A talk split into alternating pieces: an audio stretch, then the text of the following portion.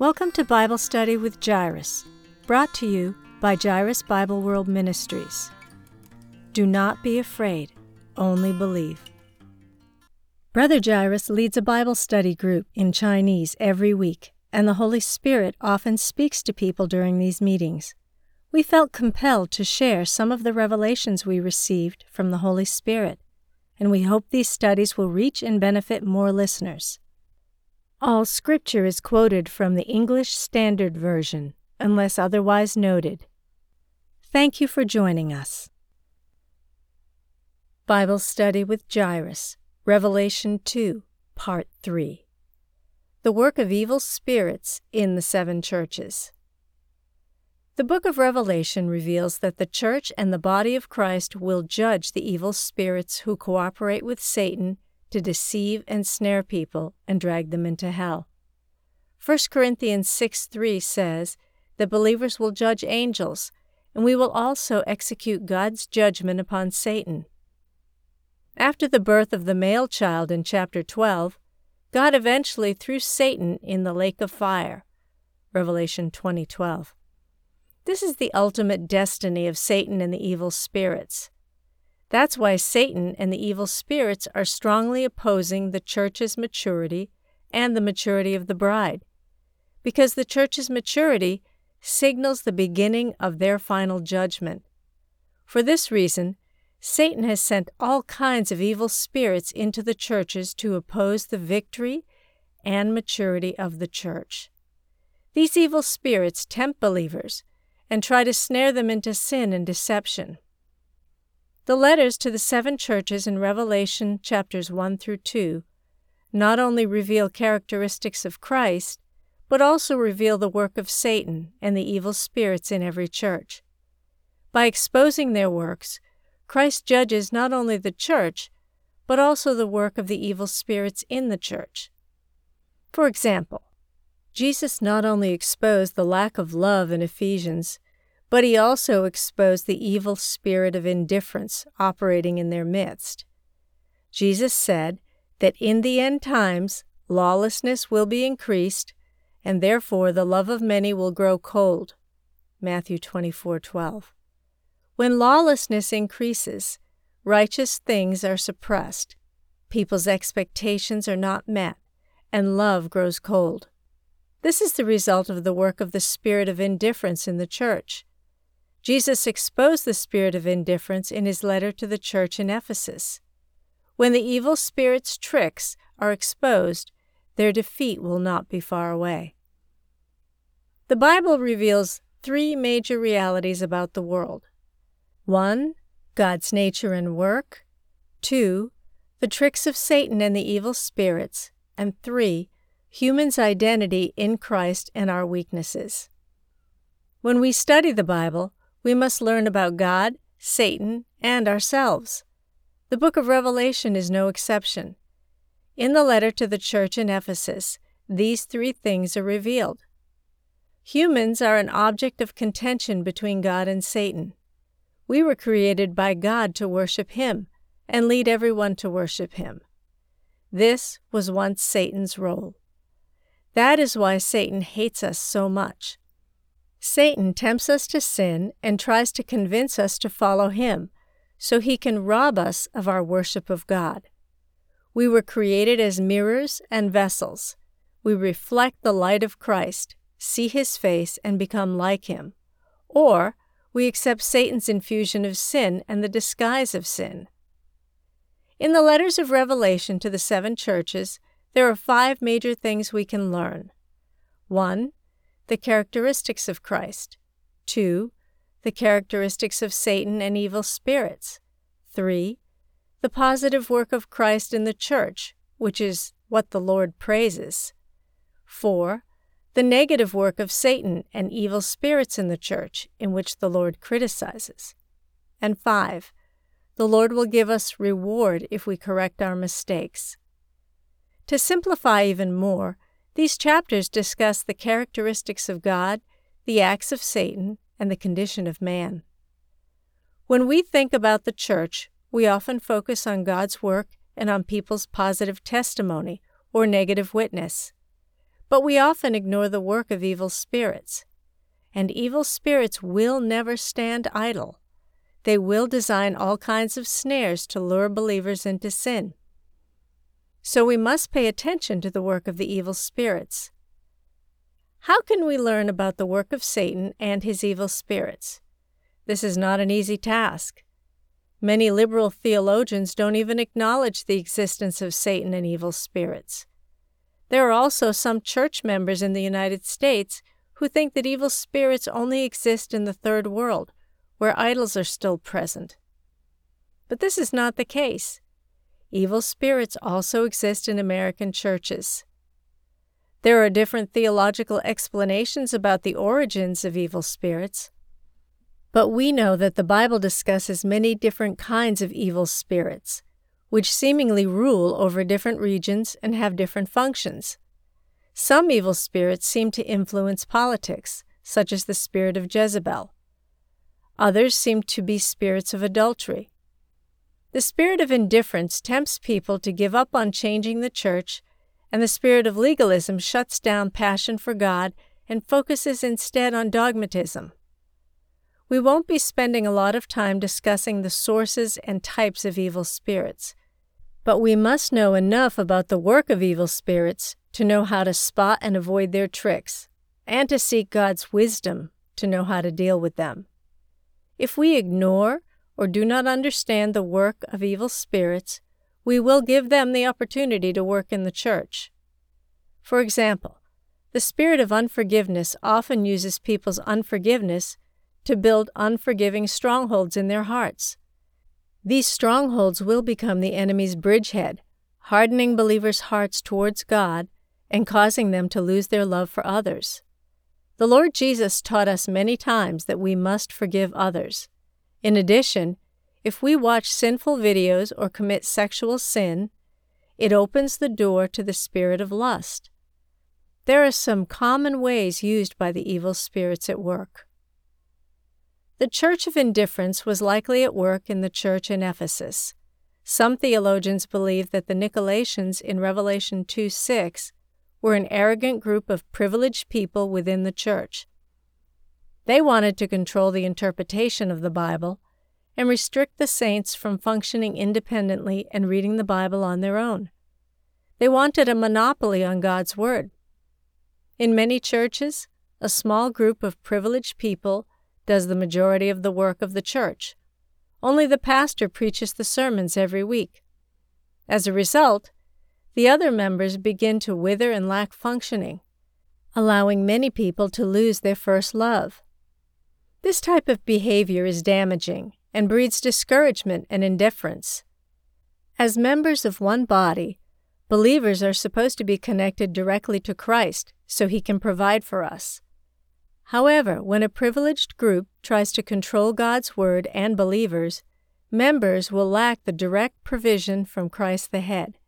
They will also lack training in their senses, Hebrews 5:14, and never grow past spiritual infancy. The spirit of indifference operates in many churches, but many people are unaware of it. When we have been in a church for a long time and friction and misunderstandings continue to grow, we feel a passion to change things. But when a monopolizing group shuts us down, we slowly stop caring. We open the door to the spirit of indifference. When I was small, I remember having a desire to attempt a certain task, but my family wouldn't let me do it. You were too young, they said. I was sad because I felt capable enough to do it. Since no one encouraged my passions and desires, I stopped bringing the subject up. I was frustrated and no longer talked about my wishes. In the same way, we often hear people in companies or even in churches complaining, I don't want to raise any opinions anymore. They are the ones that have the final say anyway. They don't listen to us at all. Many people are discouraged because their suggestions are not adopted. Therefore, well managed companies attach great importance to the annual survey of employees. They collect their opinions and adopt reasonable opinions in response. Poorly managed companies, however, don't usually pay attention and adopt the opinions of their employees. Over time, they lose the loyalty of their employees. Jesus was right when he said, For the sons of this world are more shrewd in dealing with their own generation than the sons of light. Luke 16:8. When the monopolizing group focuses on its own interests and shuts down other believers, it prevents them from using their talents. These believers can easily become discouraged and disappointed. Even if they are unwilling to leave the church and their beliefs, they become negative and discouraged. They may even lose their first love. Randy Clark, a teacher at my seminary, told a story that serves as an excellent example of this point. He mentioned that he leads an annual ministry team that preaches the gospel and serves the church in Brazil. One of his burdens has been to train believers to do the work Jesus taught, healing the sick and casting out demons. He believes that everyone can heal and cast out demons. But when he went to a Brazilian church and tried to do this, he was met with opposition from the pastor. The pastor said, If you teach all the believers to pray and heal the sick and cast out demons, who still needs us? The pastor opposed their attempts to train the believers in his church. Please teach the clergy to do this, they said, but we do not want all believers to learn it. There are many reasons why believers can lose their first love. Chapter 2, verse 4. But one of the reasons may be the work of the Nicolaitans, which Jesus hates. It's no accident that this is mentioned here. In verse 5, Jesus mentions that believers should remember from where they have fallen. And immediately following this statement, he mentions that he hates the work of the Nicolaitans. Verse 6. It logically follows that the Nicolaitans may have caused the Ephesian believers to lose their first love. In historic Catholicism, only the clergy could read the Bible, and only the Pope could affirm the doctrine, which limited the enthusiastic growth of individual believers. After Martin Luther translated the Bible into the common language and the printing press made Bibles widely available, a great revival broke out. But unfortunately, the banal influence of the middle class is still circulating in the church today, even in the Protestant church and in some Chinese churches. What a strange and unfortunate situation. When a new servant arises in the church, the long standing church workers feel threatened. As a result, they begin to suppress these new servants. Evil spirits often take advantage of people's narrow minded and selfish interests to restrict the growth and functioning of believers. This suffocates the growth of the body of Christ. What types of evil spirits were at work in the church in Smyrna? To answer this question, we must return to the church in Ephesus. When a privileged group oppresses the rest of the church, as it may have done in Ephesus, some believers become discouraged, but other believers are able to overcome the persecution of this evil spirit. These faithful believers continue to love the Lord. They do not lose their first love. Now Satan is left with a conundrum. What should he do with these people? He decides to directly persecute them, just like he did with Job. Satan had attacked Job's possessions, property, and family. But Satan had not failed to trust God. Satan concluded that direct persecution would cause Job to curse God. Satan said, Skin for skin. All that a man has he will give for his life. Job 2 4. In the same way, Satan launched a direct attack on those who had survived his subtle attack of lovelessness. The letters to the seven churches build on one another, just like the progressively difficult levels of a video game. After passing one level, the next level is more difficult. In the same way, trials can be progressively more difficult. John Bunyan's Pilgrim's Progress portrays a man named Christian who goes through increasing difficulties and trials in order to eventually reach his destination and find eternal life. In the same way, God allows believers to experience many difficulties on their way to the eternal city of God. The religious spirit often oppresses believers and tempts them to lose their first love. If believers successfully overcome the religious spirit and stay true to God, Satan may attack them directly to see if they can pass the test. Anyone who can overcome the oppression of the religious spirit in the church will surely suffer persecution. But Jesus tells us that this tribulation will only last ten days. Those who overcome will receive the crown of life. Revelation 2, verse 10. Not everyone will experience persecution that leads to physical death, but many people will experience the mental and emotional persecution that Paul described in 2 Corinthians 1 8b and 9a. We were so utterly burdened beyond our strength that we were despaired of life itself, felt that we had received the sentence of death. Many believers have experienced seemingly hopeless situations, yet they have also experienced the hand of the risen Christ leading them through the valley of the shadow of death. For example, Margaret E. Barber, who trained Watchman Nee, was misunderstood and envied by her Christian co workers. They smeared her with lies, dragged her reputation through the dirt, and left her in the church to serve alone. Despite these struggles, Margaret trained Watchman Nee and others and brought a wave of revival into the Chinese church. As you will recall, the theme of the book of Revelation is to usher in the victorious overcomers and the bride of Christ, chapter 12, judge Satan and his evil spirits, and bring in the new Jerusalem, the new heaven, and the new earth. Our trials are like a fiery furnace, designed to smelt away the dross and make our faith more precious than gold. 1 Peter 1 7. Persecution is not always the most effective method of destroying believers. During the early years of the Roman Empire, Satan's persecution of the church reached its climax. Many Christians were burned at the stake or sent into the arena to fight with wild beasts. But instead of losing their faith, they became stronger. Their willingness to die rather than deny Christ strengthened other believers. The blood of the martyrs made Christianity spread more widely. The number of Christians increased even more. Satan saw that his methods were not universally effective. Though believers shrank back as persecution became more severe, still, others became stronger. What would Satan do next? Why not mix the tare with the wheats? He began to introduce the teaching of the Nicolaitans, Revelation 2:15, and Balaam, Revelation 2:14. Balaam was a Gentile false prophet hired by Balak, king of Moab, to curse Israel. God would not allow Balaam to curse Israel, and blessings poured out of his mouth instead. When Balaam realized he could not call down curses on Israel, he used a trickier method.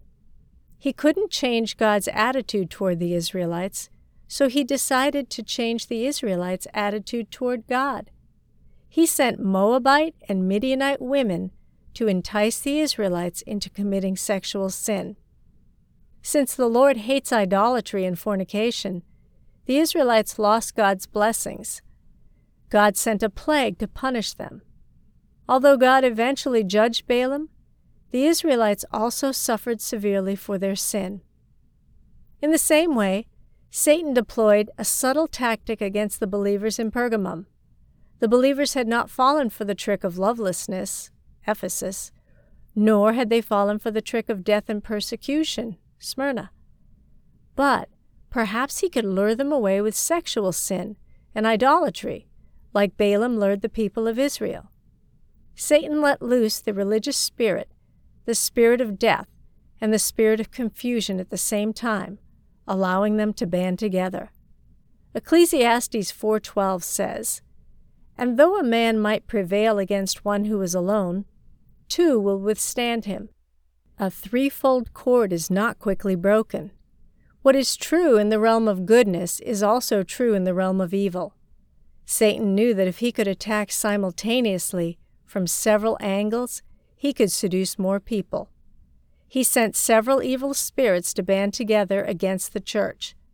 The cooperation of evil spirits and human sinners will eventually become Babylon the Great, which is a combination of religious, political, business, and other systems which form a giant snare and attempt to drag the church into hell. Facing such a united front of evil, believers must recognize that God's Word is even sharper than a two edged sword, piercing to the division of soul and spirit, of joints and of marrow, and discerning the thoughts and intentions of the heart. Hebrews 4:12. If believers do not know how to use God's word as a sword, Ephesians 6:17, or how to put on the whole armor of God to fight against the enemy, they will become prey. Satan continues to use all kinds of evil spirits to weave a sticky net, like a spider web, to bind believers and restrict the church. Like flies that get caught in a spider's web, some believers will fall prey to Satan and evil spirits. But while a spider's web is strong enough to catch insects, it's no match for a human with a broom in his hand. In the same way, God's word will easily conquer Babylon the Great. Why do some believers get stuck in Satan's spider webs and lose their spiritual vitality? It's because they lack the fellowship with the Lord. The teaching of the Nicolaitans keeps believers from having personal contact with God and His Word. It causes them to lose their fellowship with Him and cut off their rich supply directly from the head, Christ. Furthermore, it discourages them from repenting, asking for God's forgiveness, and receiving the cleansing of His precious blood. When we fall prey to these beliefs, we get stuck.